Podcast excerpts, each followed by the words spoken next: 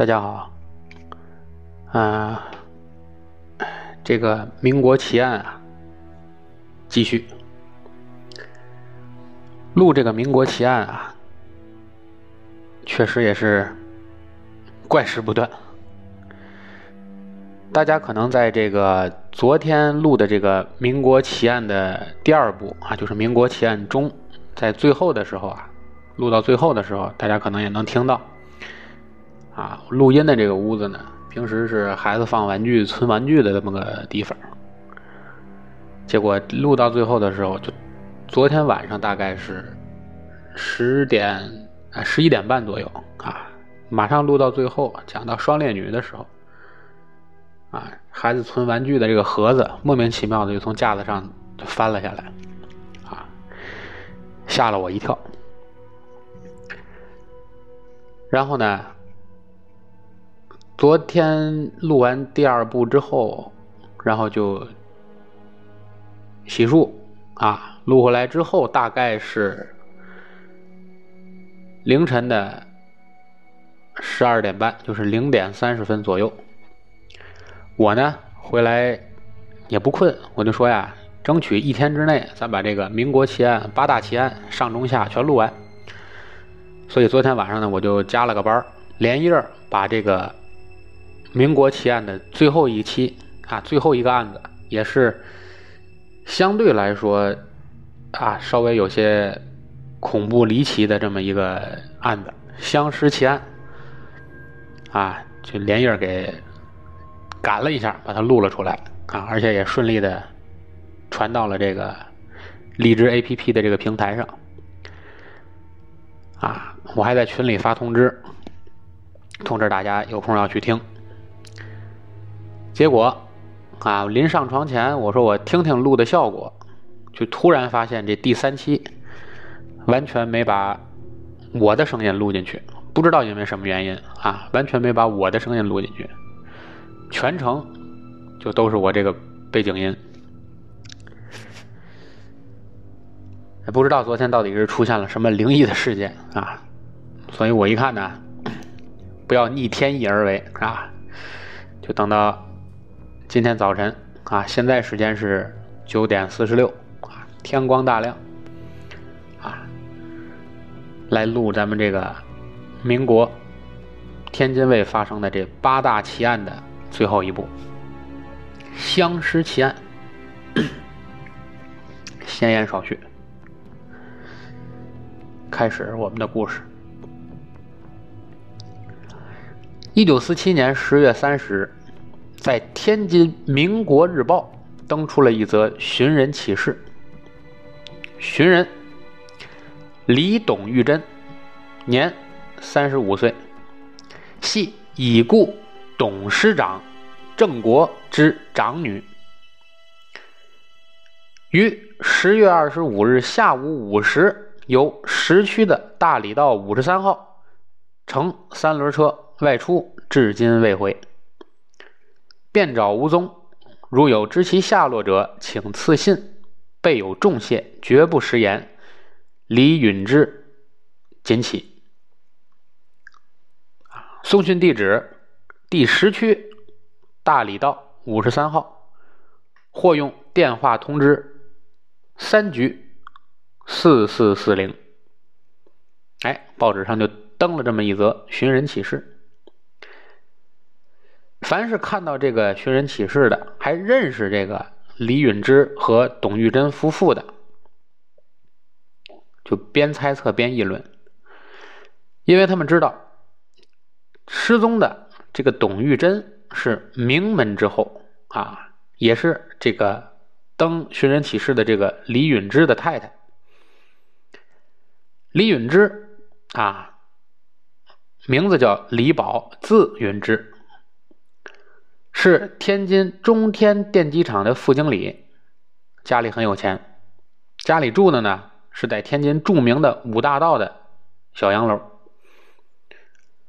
啊，很多人可能分不清这个天津这个著名的景区五大道啊，具体是哪五条道啊？而且这个顺序是怎样的？在这里呢，也给大家教个小知识：怎么样记住天津市这五大道呢？有个简单的记法，就记五个字，叫麻木大长虫。麻木大长虫是吧？这个长虫啊，是天津话的一个俗语啊，就是蛇啊，天津话叫长虫。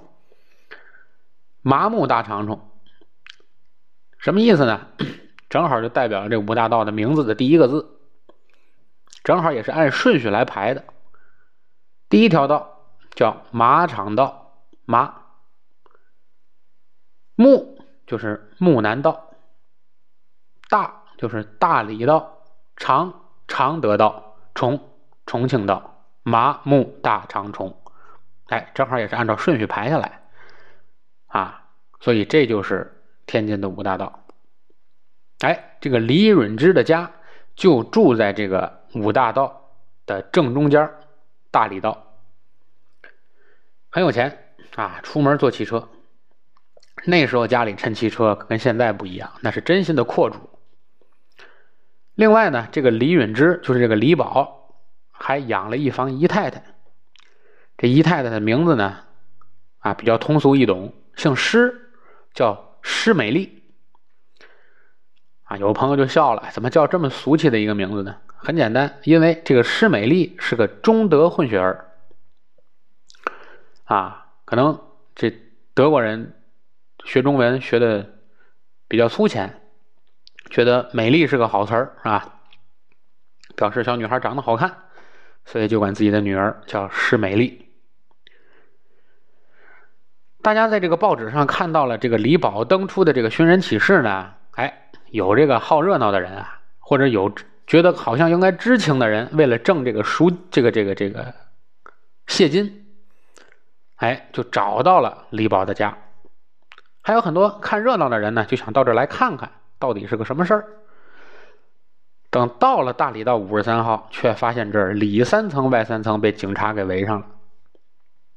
啊，有警察到李宝家来了解情况。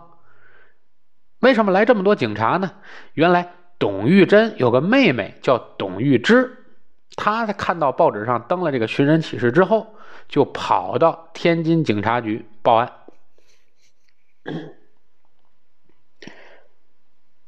这天津警察局啊，接到了报案之后，就到这个涉案人李宝的家里，就了解这个董玉珍的失踪经过。据李宝说呀，这个董玉珍和他的四个孩子，当时就住在镇南道二十二号。这镇南道就是现在这个五大道这条木南道原来的名字啊，原来叫镇南道，现在改名叫木南道，和睦的睦。而这个李宝和施美丽呢，是住在大理道的五十三号。几天以前，李宝啊曾经给这个施美丽。给他这个姨太太买了一件呢子大衣。这个董玉珍呢，听说这件事以后呢，有点吃醋，于是二十四号、二十四日当天，把李宝叫回家中，也向他索要一件同款的呢子大衣。李宝呢，二话没说，当即就答应了。当天晚上，李宝又请董玉珍和四个孩子，还有董的母亲叫孙庆勋。到中原酒楼吃饭，啊，饭席之间，李宝就答应明天一早就陪这个董玉珍到天祥商场去买这件呢子大衣。饭后，李宝又回到镇南道和孩子们嬉戏到午夜时分，开车回了大理道。啊，去过五五大道的人，其实大家都知道，这五大道之间的距离很近，从这个木南道到大理道。啊，非常近，一般来说步行距离就能到达啊，所以开车回家很快。这个董玉珍一看李宝答应要给他买这件呢子大衣啊，很高兴啊。第二天一大早九点，心急如焚的这个董玉珍啊，就顶门跑到了李宝和施美丽的家里，就是到这个大理道五十三号啊，到姨太太家来找这个李宝。因为李宝和施美丽结婚以后啊，两年多的时间，董玉珍很少来大理道，来他们这个姨奶奶家。所以他们俩一看呢，哟，大奶奶来了啊！这个施美丽呢，款待就格外殷勤，还命令啊仆人打电话通知启士林送来一桌西餐，还有两瓶洋酒。所以呢，吃完午饭之后，三个人啊觉得喝完这酒啊有点头晕，哎，就在这个大理道五十三号就睡了个下午觉。醒来的时候，已经将近下午五时许。李宝对这个董玉珍说：“呀，得了，我呀晚上还有应酬，我就没法陪着你去买这件呢子大衣了。”这董玉珍呢，倒还识相，就说：“得，没事儿，你把买呢子大衣的钱给我，我改天自己买。”李宝有钱人啊，直接就给了董玉珍一千三百元美金。而且说呀，我实在不行，开车送你回家。董玉珍说不用，我还得去一个朋友家。于是出门就坐了一辆三轮就走了。所以李宝推测，想必是这个董玉珍在三轮车上把这一千三百元的美金露了白，啊，就是让这个三轮车夫就看见了有这个钱了。于是呢，这个车夫见财起意。抢去了美金，对董玉珍是痛下毒手。据这个李宝回忆啊，车夫那天呢穿了一身粗布的蓝衣，脚下穿着一双黑布鞋，大概三十岁左右，身材魁梧，模样没记住，啊，就记住了个大概外表。李宝最后是捶胸顿足啊，后悔自己当时要是直接开车送董玉珍回家就好了，就不会出现这种意外了。哎呀，后悔莫及。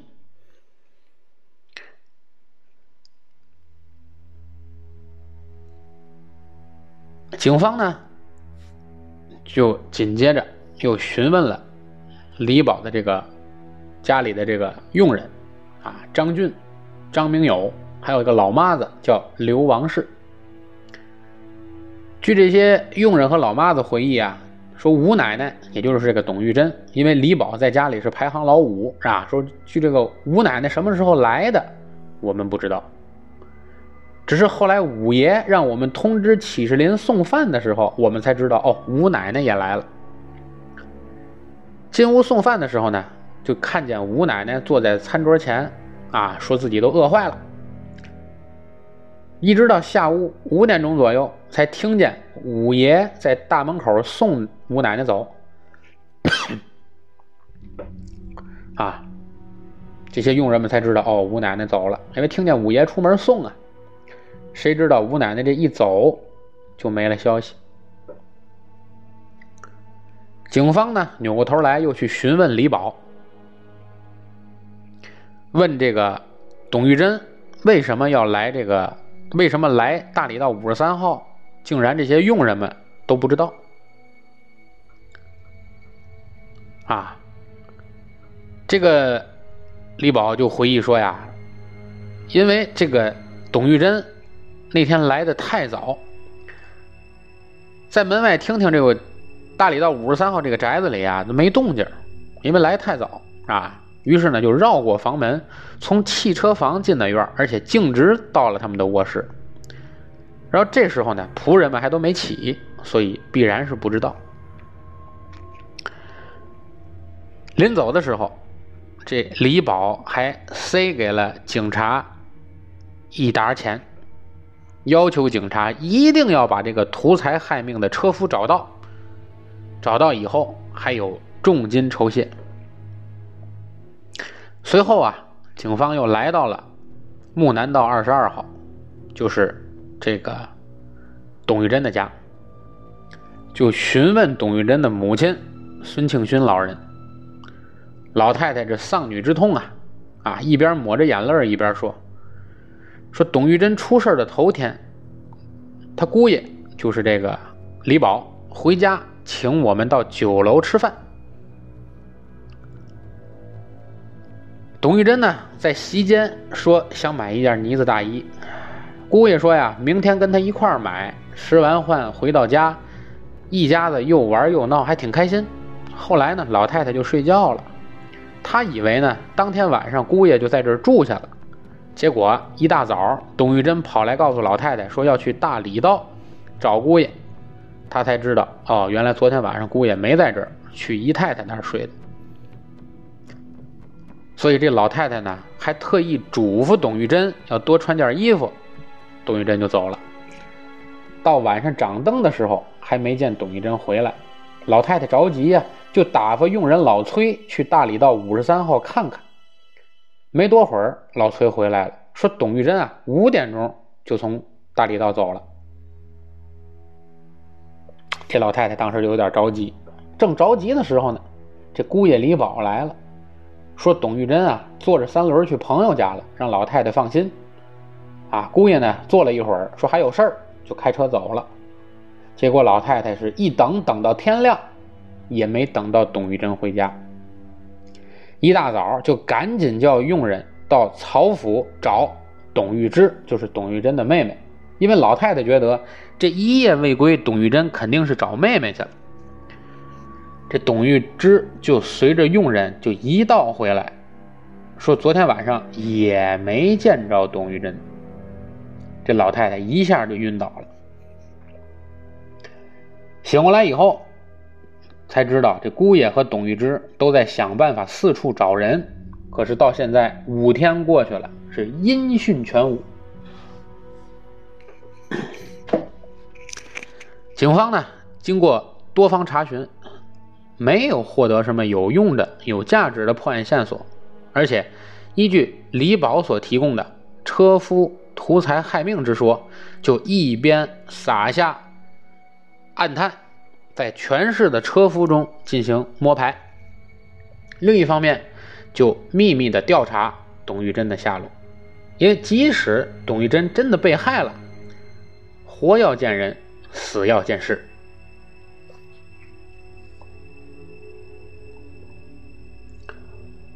三十日的正午，董玉芝呢又来到警察局，他就向警方讲述了李宝。董玉珍和施美丽三个人之间的这个微妙的关系。这个董玉珍啊，前文咱说过，啊，名门之后，他的父亲是国民党某师师长董振国的大女儿。啊，他父亲是董振国，他是这个董振国的大女儿。董玉芝是他的胞妹。啊，这个董玉芝嫁到谁家了呢？就嫁到了已故的民国大总统曹锟家，啊，嫁给了曹锟的儿子。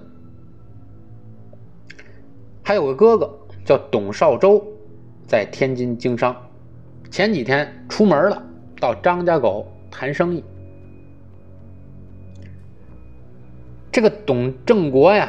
当年驻守唐山的时候，他就有心要把这个大女儿董玉珍许配给开滦矿务局的董事李家五少爷李宝，啊，企图的是政商联合，啊。民国十三年，董振国就托人为董李两家定下了婚事。民国十八年，董玉珍和李宝就在唐山结婚了。李宝呢，婚后在天津工商学院学习。啊，天津工商学院是哪儿？就是今天的马场道的天津外国语大学。啊，后来董振国也携家眷移居金门。因董振国的原籍是山东即墨。啊，这个地方现在是青岛的一个区。又因为董振国在军界的地位比较高，所以他就出任了在天津的山东同乡会的董事，而且被推举为会长。结婚以后啊，这个李宝和董玉珍夫妻感情还不错，啊，一共生了六个孩子，但是有两个夭折了。一剩下的四个呢是两男两女，家中呢生活优越，而且雇有数名佣人。这个又把这个老太太孙庆勋老太太接到家里来，帮着料理家事。但是这个李宝出身于富豪门第，家里极其有钱，不仅在开滦矿业局啊、启新洋灰公司、耀华玻璃公司和唐山新纱厂这些当时知名的数一数二的大买卖有股份，而且还在当时天津的中国银行、中信煤矿公司、中天电机厂。也有股份，所以这个李宝啊，从天津工商学院大学毕业以后，就在家人的安排下到中天电机厂任副经理。男人有钱就变坏，所以这个李宝啊，他是一个好色之徒。一九四一年，这个李宝就和一个舞女。勾搭成奸，一直到公开的住到一块儿，这个事儿就被他的岳父老泰山董振国知道了。董振国心疼自己闺女啊，啊，就出头和这个李家的二哥李二爷一块儿好言相劝。李宝呢，慑于压力，最终给了这个舞女一笔赔偿金。了结了这桩风流韵事，但是也正是因为这件事儿，他和董玉珍的感情就大不如前。其后，董振国患病在医院休养期间，在一九四七年的五月二十日因病去世。李宝呢，哎，改不了这个好色的毛病。啊，就采取先斩后奏的办法，啊，在北平悄悄的就娶了一个姨太太。当时是在北平找了一个私人教堂啊，以宗教仪式秘密的结婚了，就娶了这个前文提到的这个姨太太施美丽。而且李宝呢。还为这个施美丽租下了当时波兰人在大理道啊，波兰人这个名字叫陆宝路，他在大理道的几间房子，就是这个大理道五十三号这个地方，现在还在，而且雇了三个伙计，一个老妈子。董玉珍听到这件事以后啊，是怒不可啊。就闯进大理道五十三号，和施美丽、李宝就争争吵起来。愤怒之中，还把这个房子的门窗砸坏，啊，有点这个泼妇的意思啊。为此，房东也出来和这个董玉珍理论，后来只好请律师从中斡旋，才被迫与李宝签下分居协议。协议规定，李宝是继续负责董玉珍。还有他老母子女的生活费用，而董玉珍拿了钱，就不能再干预李宝和施美丽的生活。至此，原本幸福美满的一个家庭，就算正式破裂。施美丽呢，就是这个中德混血儿，祖籍在浙江，他的父亲叫施炳元。毕业于美国雪莉罗斯大学的机械系，在德国柏林数家工厂任机械工程师，啊，很有学识的一个人。回国以后，就在历任的西门子和在天津的工厂，当时叫天津西门子洋行任机械工程师，也在颐和洋行、开滦矿务局机电处。任机械工程师，他的母亲啊，就这施美丽的母亲叫施爱兰，随着是复姓啊。这个随着丈夫就到中国来定居。施炳元夫妇呢有一子一女。施美丽来中国的时候已经六岁了，在天津的德租界的学校上学。十七岁的时候，在里河洋行轮船部做秘书。一九三七年，和这个李宝在北戴河的海滨相遇相识。啊，一九四四年就通过五妹，啊，从中就是这个李宝的五妹从中牵线搭桥，啊，最终在北平秘密结婚。结婚以后呢，这个施美丽就辞去了所有的工作，专门照料家事。因为这个施美丽啊是个中德混血儿，有很强的语言天赋，所以这个李宝呢有很多公开场合和跟外国人谈生意的时候，更离不了这个施美丽在一旁陪伴。自从这个李宝跟施美丽结婚之后。啊，李宝就开始喜新厌旧，董玉珍呢就没好日子过了。这个李宝不但经常违背协议，不按时的给这个董玉珍付生活费，而且还限制董玉珍的生活自由。董玉珍稍有不慎，就会遭到李宝的一顿毒打。啊，家庭暴力。说曾经啊。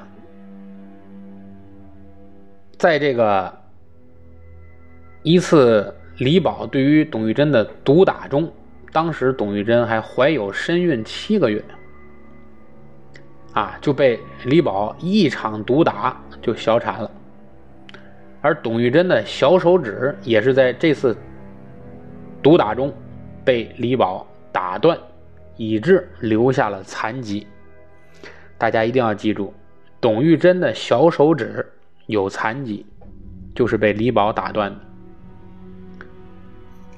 奇怪的是，最近两个月，施美丽突然说要回美国去，并说呀，并且还找到了董玉珍，跟他说，李宝的家业早就被李宝他们兄弟五人给败光了啊！施美丽呢，就本人也不想再跟李宝继续往来了，啊，抽足旅费就回美国。而且李宝呢，私下里也跟董玉珍哎含沙射影说过，说自己家里钱都败光了，怎样怎样。哎，跟这个施美丽呢，好像言辞是一致的。而且呢，还说呢，趁着这个夫妻三人啊离别之前，大家应该缓和缓和关系，别像过去一样了啊，总打架啊。哎，施美丽呢，还特意送了董玉珍。一盒口红，这个董玉珍呢，特地还把这个口红拿给亲友们看，说呀，已经跟这个施美丽成了好姐妹了啊，好妹妹。说这个施美丽啊，还送给她一个钻石戒指。可是亲友们都觉得这个亲善之举是必有问题，但是董玉珍是个傻大姐啊，从小因为娇生惯养惯了，可能也分辨不出好坏人。所以大家一看董玉珍，一一心就觉得这是好人，人家的家事也不便多问啊，就没有过多的阻拦。跟警方来汇报刚才这些故事的董玉芝在最后说：“我觉得我姐姐这次出事一定跟这个李宝和施美丽有关系。”警方呢随后根据这一线索又展开了调查，但是调查结果。大失所望，因为李宝没有任何谋害妻子的痕迹，而且活要见人，死要见尸啊！就到现在为止，董玉珍的尸体也没有找到，失踪了，失踪了，人也没有找到。正在警方放弃对李宝调查的时候，一个外国人来到了警察局。三十号晚上九点。警察局十分局第一分驻所的一个特派员姓柏，啊，柏，柏树的柏，柏专员就接待了这位自称叫瑞乐的报警人。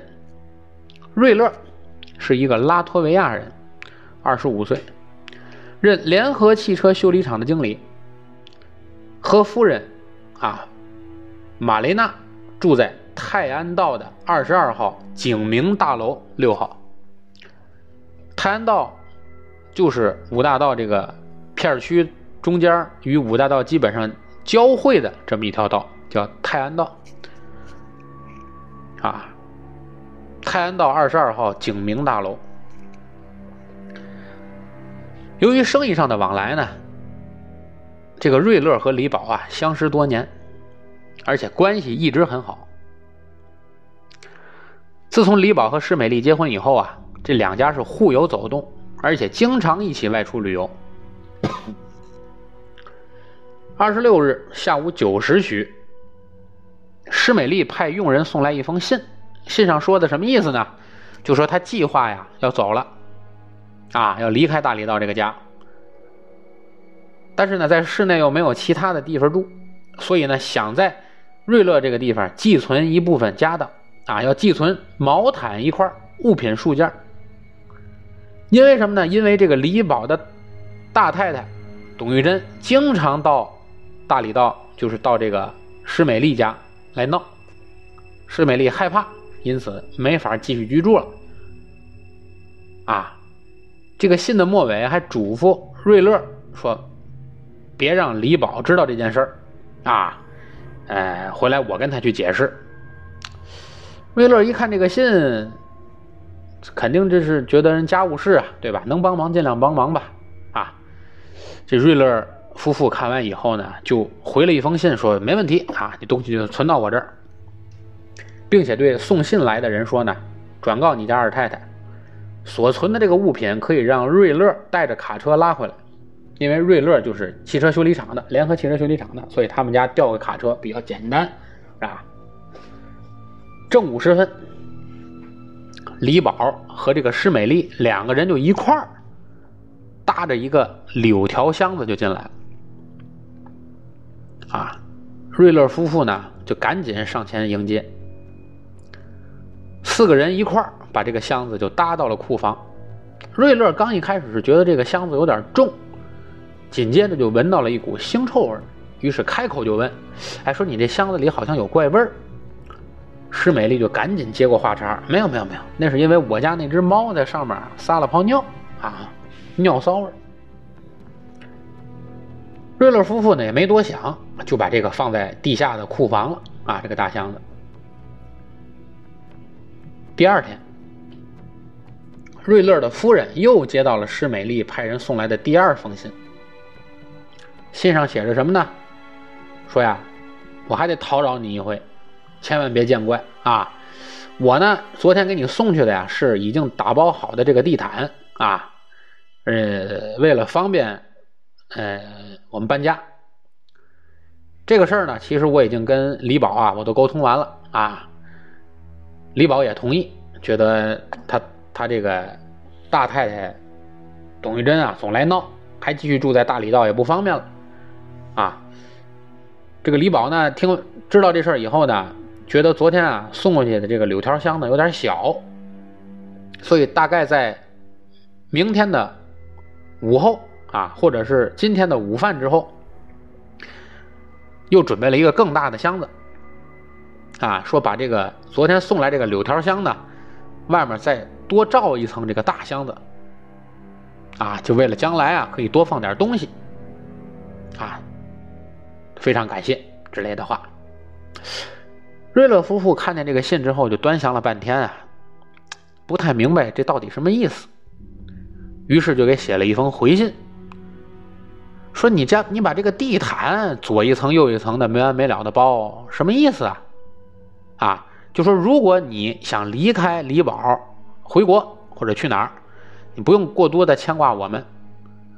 如果你只是觉得在大理道那个宅子住啊，感觉不好啊，怕人来闹，你可以到我家来住啊，千万别鲁莽行事啊，脑子一热就走了，别这样。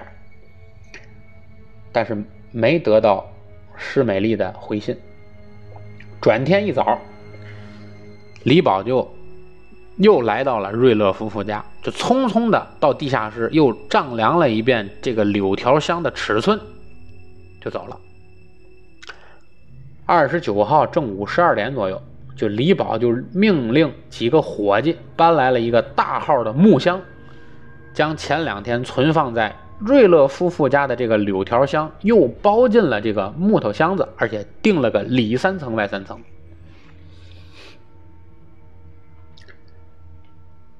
结果啊，那天瑞乐夫妇呢就觉得身体不适，夫妻俩人啊都觉得身上感觉别扭。结果呢，当天晚上李宝又来了，哈，来的时候呢就跟他们聊，跟这个瑞乐夫妇聊，说这个他的大老婆董玉珍啊失踪好多天了。这瑞乐夫妇听完之后就大为惊讶呀，啊，这这媳妇丢了，你这这么多天你也不跟我们说啊，光在这折腾这个箱子，啊，瑞乐夫妇听完以后就详细询问了他失踪的经过，啊，而且还不断的安慰着李宝，跟李宝说呢，哎，别太担心啊，吉人自有天相，有可能就打架生气了，过两天可能自己就回来了。李宝呢就说啊，我还得赶紧去报社登个寻人启事。啊！说完，起身就告辞了。李宝走了以后，这瑞乐夫妇啊，就觉得不对劲儿。啊，瑞乐夫妇就就这个董失踪的这个事儿就开始讨论，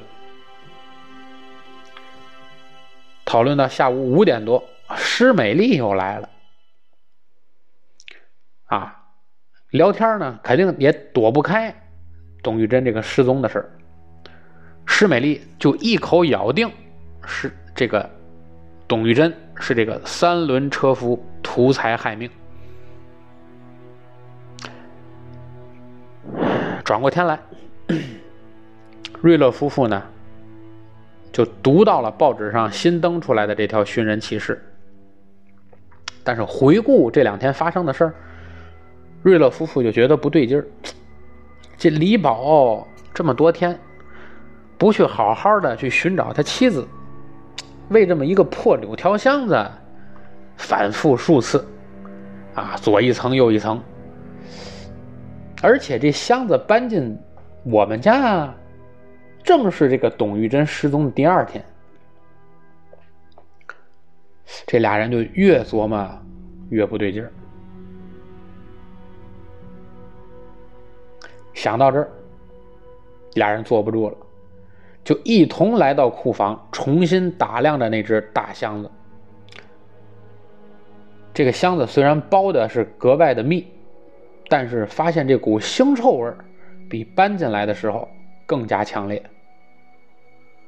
而且，瑞乐夫妇家养的这只小猫，就一直围着这个箱子转圈。此情此景啊，这瑞乐夫妇都已经不敢想象里面装的是什么了，就赶紧跑到警察局来报案。当天晚上十点半，警察局就派刑侦二组组长吴木洲，啊，刑警队的队长肖志纯就赶往泰安道的警明大楼。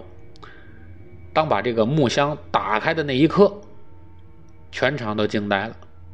里面是一具被肢解的女尸。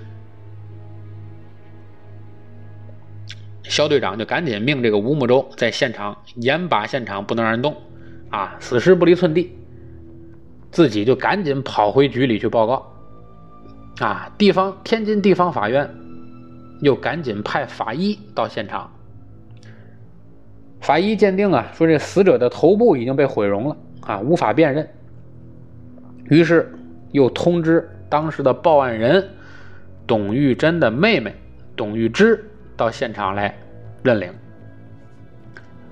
前文咱说过，董玉珍左手小拇指在一次家庭暴力中被打折过，而且留下了残疾。董玉芝。就凭着这点，一下就认出了自己的姐姐。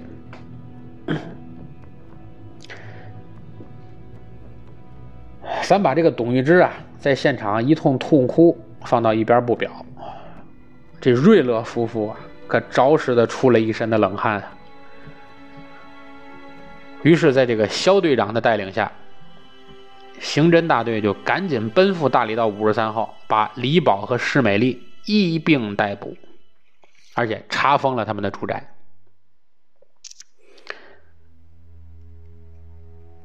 三十一日上午九点，天津地方法院检察处的检察官刘尊吉，还有相关的法医，对董玉珍尸体进行了尸检，得出了相关的报告。董玉珍系生前被钝器击伤，身死之后将头刃落，用火焚烧，两腿是死后被锯之离，放入木柳箱内。在检查李宝的汽车的时候，警方从李宝汽车的车后箱里查出了带血的地毯一条。于是当天，警方就分别审讯了李宝和施美丽。施美丽啊，毕竟年轻，啊，在警方的重压之下，就认罪伏法，啊。就说，二十五号上午九点，董玉珍就跑到他们家。当时呢，他和李宝还没起床，啊，董就哭着闹着说要买这件呢子大衣，让李带着他一块去。啊，结果几个人商量时候决定呢，中午吃完饭以后再去。结果中午从启士林叫的西餐，喝的红酒，啊，喝着时候越喝越多，借着酒劲儿，这个董玉珍和李宝就吵了起来。董玉珍呢，就对这个李宝破口大骂，而且要抓起酒瓶子砸这个李宝。李宝一闪身躲过了这个酒瓶子，董玉珍又随手抄起桌边的一把铁榔头，朝李的头上砸去。李宝用手一挡，榔头击中他左手啊！李宝夺过了榔头，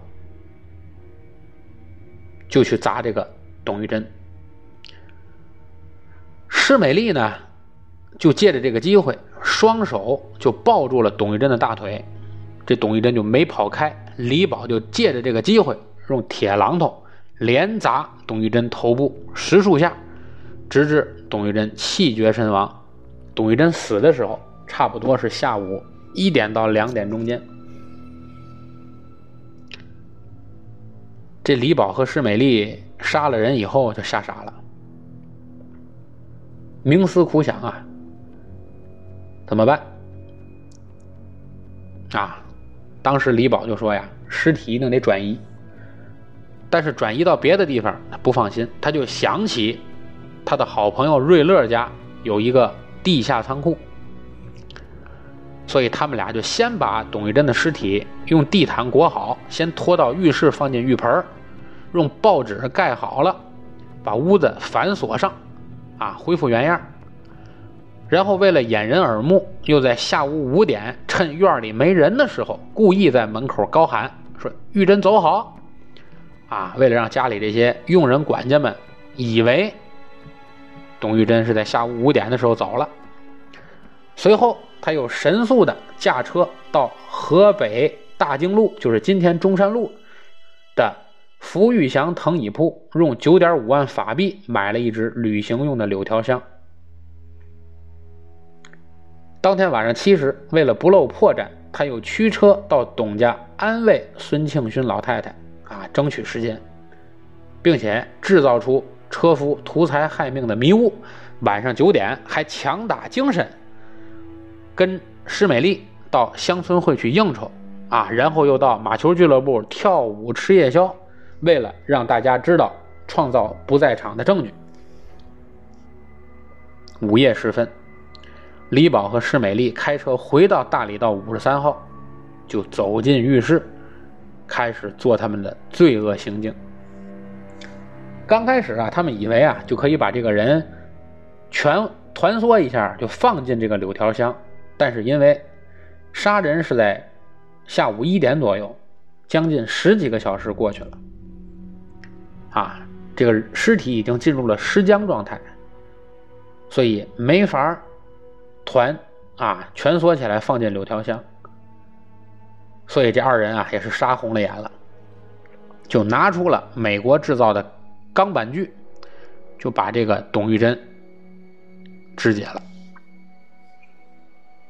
肢解完了以后，又怕别人认出，将来有机会发现尸体的时候会认出这是董玉珍，就把董玉珍的人头扔进了壁炉里，用烈火焚烧。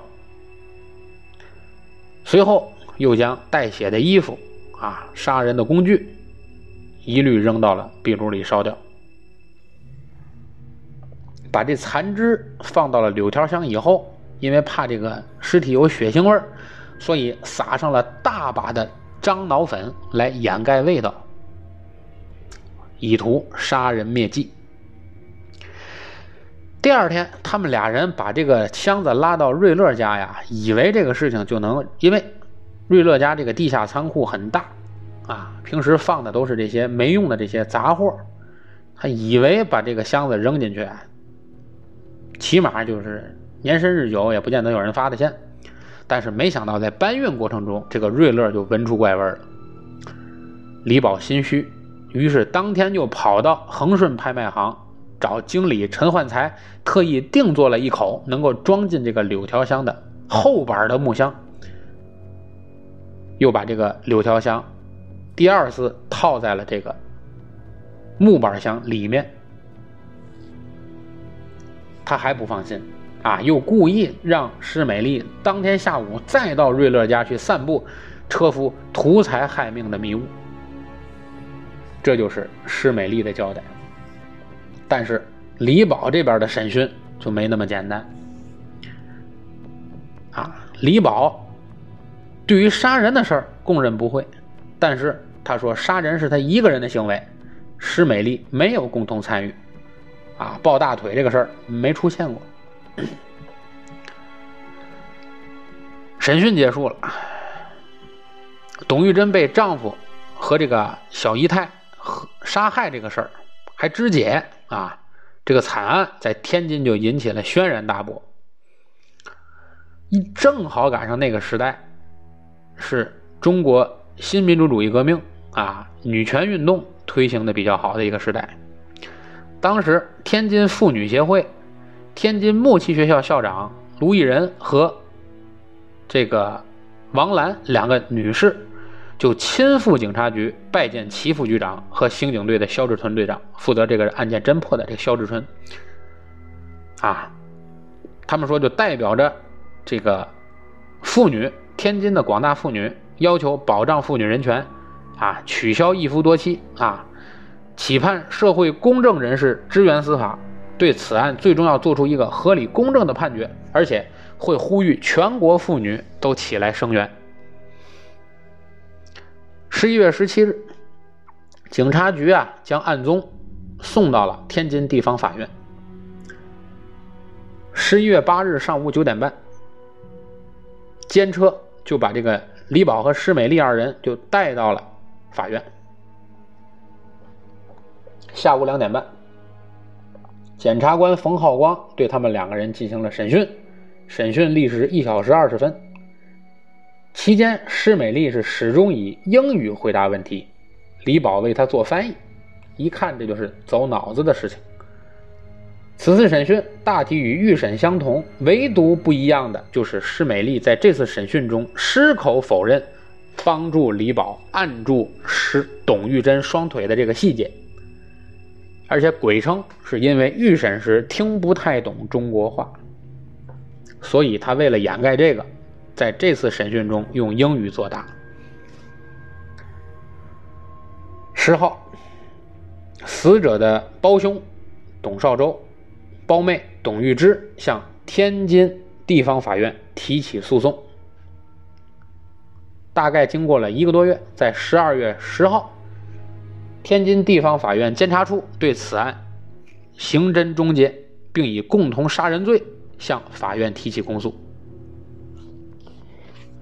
一九四八年一月五日上午八时，天津地方法院作出一审判决。啊，王涵礼宣读了判决书，主文是：被告李运李允之即李宝，犯共同杀人罪，处死刑。剥夺公权终身，共同损坏尸体罪，处有期徒刑三年；数罪并罚，执行死刑，剥夺公权终身。被告施美丽共同杀人，判无期徒刑；共同毁坏尸体，判处有期徒刑三年。数罪并罚，执行无期徒刑，剥夺公权终身。当年的一月十三日和一月十六日，这二人不服判决，上诉到河北高等第一分院，结果高等第一分院驳回上诉，维持了原判。同年的六月十二日和十八日，李宝施美丽又再次上诉到南京法院。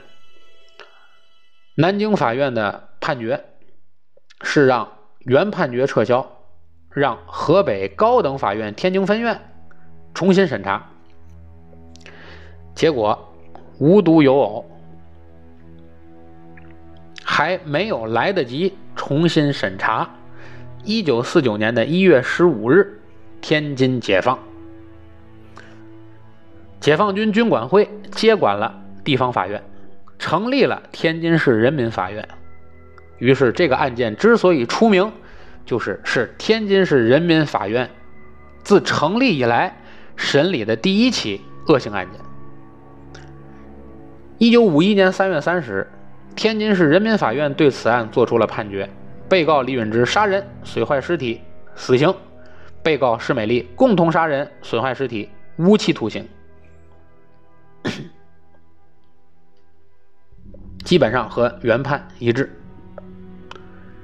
五月十一日，李宝通过天津人民法院向北京最高人民法院又递交了上诉，但是在六月二十九日，最高人民法院驳回了上诉，维持终审判决。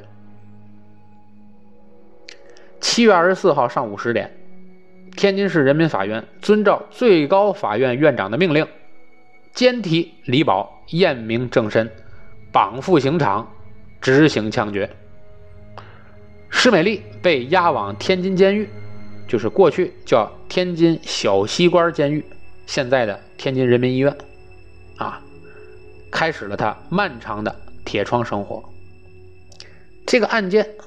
整个历时五年，而且纵跨民国政府和新的人民政府啊，和中华人民共和国，也是天津人民法院自成立以来的第一桩审讯的第一桩恶性事件，所以当时轰动京城，相持奇案，而这个案子最终也以正义战胜邪恶而宣告结束。